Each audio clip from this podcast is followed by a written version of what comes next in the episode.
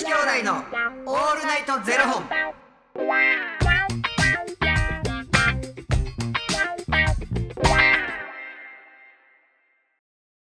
朝の方はおはようございます。お昼の方はこんにちは。そして夜の方はこんばんは。元女子兄弟のオールナイトゼロ本。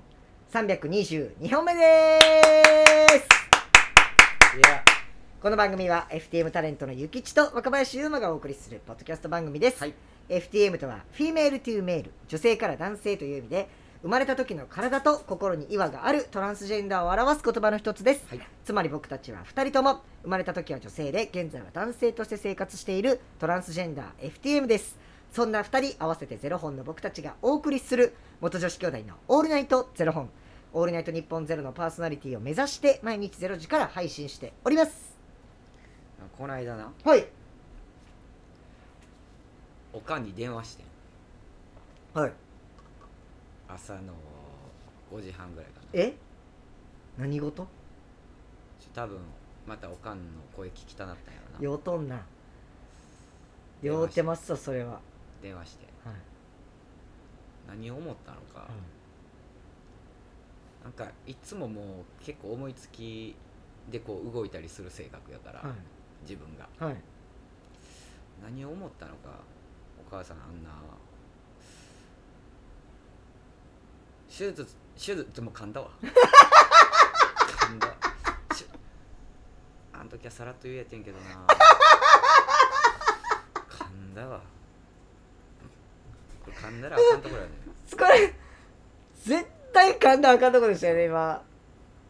めちゃくちゃおもろいじゃないですか。それお母さんの前では噛んでないうんですよ、さらっと言って。ん手術してはいあの戸籍変えるわっつって、え嘘！えマジっすか、うん、言うてんや、はあのお母さんとお父さんに、いはいまあ、カミングアウトした時に、はいはい体はいらんといてって。うんうんうんもうでもお母さんもお父さんも還暦迎えて自分の中では、まあ、ここまでうん。こうしようっていう気持ちがあってんけど、還暦まで待ちたいみたいなおっしゃってましたもんね、うん迎えたしなんかそその方向で動いていこうと思ってるっつって、それはなんで？いうん。やもうずっと思ってきてることやね、うん。なんかこういう話を例えばじゃあ番組内でするってなったらちょっと重たなるな。うん。よう噛んだ。よう噛みましたもうその手術でみんなもうなん想像もできてちょっと心構えもできましたし。ありがとうございます。よくぞ噛んで噛んでいただきました。こんな人が、あのーご両親に手術する話でこんな爆笑したの初めてですよ。やっぱりそういう星のもとやわ俺。ほんまに。なんやかんやば喋ってて、はいなんかやっぱ心なしかちょっとテンション落ちたなみたいな声のトーンが。お母様かんはいはいはい。はいまあ、でもいつか話せなあかんことやし、でまたそれはもう顔見て話するからっていう話はしてんけど、えでもなんなんておっしゃったんですか？そのなんでって聞かれてゆきさん理由答えるわけじゃないですか、ゆきさんなんて言ったんですか？その理由としては。いやだからあの僕はもうそういう気持ちでずっと生きてるよと。うーんでだからその体だけはいらんといてって言われたけどやっぱ男性ホルモンの注射だけこうやって打たしてもらって、まあ、それも買ってやってんけど、うんつって。僕はもうそうやって生きていきます。生きたいんです、うん今まで通りこれからも多分多分な。一生は分からへうんん。変わらんし、僕はでも今まあ母親のおかげで、ん。母親と父父親のおかげでこうやって生まれてすごい幸せやしこれからももっともっと幸せになりたいと、うんうんそれなんか心なしかやっぱちょっとショックやったんやろうなとは思うねんけど、何よった勢いで言うとんでって多分思ってんねん。でもなんか多分性格的なものも知ってるやろうし、あそうなうんうんって聞いてたけど多分父親が後ろで何かを察知したのか、うんうんうん。ちょもう俺のお弁当作ってくれへんかったらもう俺行かなあかんねんみたいな。へえ。したらお母さんがめっちゃ笑ってちょっとお父さんのお弁当作らなあかんからまたまた聞くわ言うてうん。電話切ってんけど、へ何を喋ったかってなんかそこのポイントポイントしか覚えてなくて次の日。えあ え一番大事なとこ、ポイントポイント。まあまあまあ徐々にだからまあ言うたらジャブって。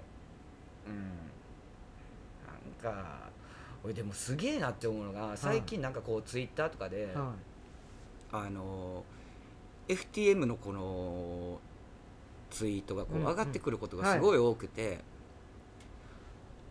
高校生でいはいはい「胸オペ終わりました」とか書いてる子とかいて。へえ「はいやそれはすごい、今の時代うん。ね。もうじじい出遅れまくりやん みたいいやでもねそのまあどうどうしそうですよね。なんかそのななな全て、うん。まああの自分で決めてきてることやから、うん。なんか手術することが正解なのか、はたまた違うのか、うん。そんなんもう分からん話で,、うんでなんかそこに対して悩んでる子に対してじゃあ何が言えるとするならば、うん全て正解じゃないよっていうことしか言われへんからな。その確実にその時代が変わってきてるっていうのはなんかこう認知度が上がってきたっていうのがうんなんか一番、あの的確かなと思うんですけど、うん上がってきたからなんかその僕とかも今胸だけしか取ってなくて、うん。子宮卵巣の手術をしてなくて戸籍は変えてないんですけど、うん。まあそんなに日常生活でうん。めちゃくちゃ困ることってまあだいぶないなくなったなっていうのがあって、うん。だからその別にその戸籍上が女子でもトランスでですとか心は男でとかって言言ったら別にこうもう通用する世世の中うんになってるから、うんなんかそいろんなタイプがあるやんそうですね。言うたらもうだから全てが全部そこに当てはまるかっていうとまた違って、うん。僕もだからそ友達にいてんねんけど、全く何もしてない。うんいますよねそういう人ね、ホルモン注射もうんしてない。胸オペもしてない、全くやねんけど男として生きてますっていう子もいてるし、うん。でなんかその子に「あのゆきちくんどうすんの?」っつって「いや僕がこうこうするつもりやで」って言ったら「えーもうやめときや」って言われんねん、それはあなたの感覚うんやから「なんで?」って普通に聞いたら「いやもうだってそんな体どうなるか分からへんことってもう今更せんでよくない?」もうだってもうそろそろ40なるのに、ええやんって言うてくる子もいる、うんうん別に僕の考え方はこうやから、え別にそこに対してそうかなって答えるだけで、うんうんまあそこ決めるの自分やし、うん。まあ、それはそのあなたの感覚、あなたの生き方で、うん。僕はその人のこと否定するわけでもないし、うん。なんかかわいそうかわいそうやなって思うなんかあの体のこととか、うんしんどくないんかなとか、うん。ううんんなんか例えばすごい胸が大きかったりだとか、はいはいはい毎日それを押さえつけて生きてる、うん。でこの苦痛っていうのがもう苦痛じゃなくなってくる瞬間もあるんかもしれへん、うん。それが当たり前、あ例えばもうそこそれ以上もう行かれへんところって絶対にあるやんか、だからなんかそれに対してそこは変えられへんよなとかっていうところで生きていかなあかんところに対して絶望感をこう自分で感じるのか、うんうん。はたまたそれを、うん、バネにっていう言い方はおかしいんやろうけど、それ以上の幸せをどこで得るかってこう考えるか、まあなんかうん。どこまで追い求めてどこ,、ま、どこでなんかこういい意味で諦めるかというか、うん。こうあの受け入れるかみたいなところもあると思うんですけどなんかちょっと一個質問したくて、うん。あの例えばこの世の中が、うん。あの今ってこう僕らみたいにこう生まれた時は女性で、うん。男性に戸籍を変えようと思ったらうん。あの手術としては胸の手術をして、うん。子宮卵巣を取ることであの他にもいろいろ条件ありますけど体の手術としてはあのホルモン注射胸の手術、うん。子宮卵巣摘出じゃないですか、うん。でじゃあ例えば胸は、まあ、僕もその、まあ、目に見えるし、うん。しんどかったからうん。取りたかったんですけどじゃあうん。子宮卵巣って見えないじゃないですか、うん。見た目では、うんで臓器だし、うん。これをと戸籍を変えるためにこれを取んなきゃいけないのかっていうのはちょっと僕の中でうん。ちょっとハテナみたいな感じですよ、うんでゆきちさんはそのじゃあ例えばこの世界が、あうん。の子宮卵巣を取らなくてもうん。戸籍変えれますよって言われたら、うんうん。どうします？取る。え取ります、うん。あそうなんですね、うん。それはもうその子宮卵巣が自分の中にあるっていうことがうん結構自分の中では苦痛ってことですか、もういらないよねそして女性的なそこの部分ってうんでもそれがなくなることによってやっぱ卵巣がなくなることによって自分の体でホルモン作れないから、うん本当に一生入れ続けなきゃいけないしとか、っていうなんかその体的なリスクリスクがあるじゃないですかうんそれをそう思ってもと取りたいなって感じです、うんへえなんか今でもしんどいことはしんどいよって感じうんうんうんやな。かまあ人間の考え方として、なぜじゃあそれを取らないと戸籍が変えることができないのかって考えた時に、あ確かにまあそうやんなっていう気持ちにはなるけれど、そこの部分とまた別で、うん、いらないうんかなっていう感覚やな。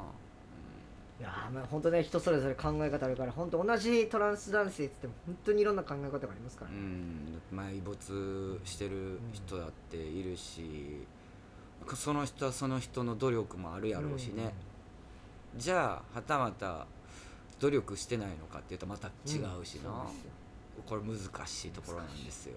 まあでもあのどっちなんかねあの、うん。まあとりあえずもう今回言いたいことはもう酔った勢いであれ、まあ、お母様にねこううん自分の思いをお伝えになったゆきちさんにもビッグハグを送りたいですね。いやー俺ただただやっぱり何やろな。そんな伝え方しかできなかったけれどやっぱり感謝してるもんな、うん。うん産んでくれたこと。をなんかやっぱ僕はお腹の中に身ごもったことってないけれど、うんうんうんぱ母親って偉大やなっていうところがあって、それをまあ今こんな形で生きてるけれども十月10日母親の中におってそれをなあ命がけで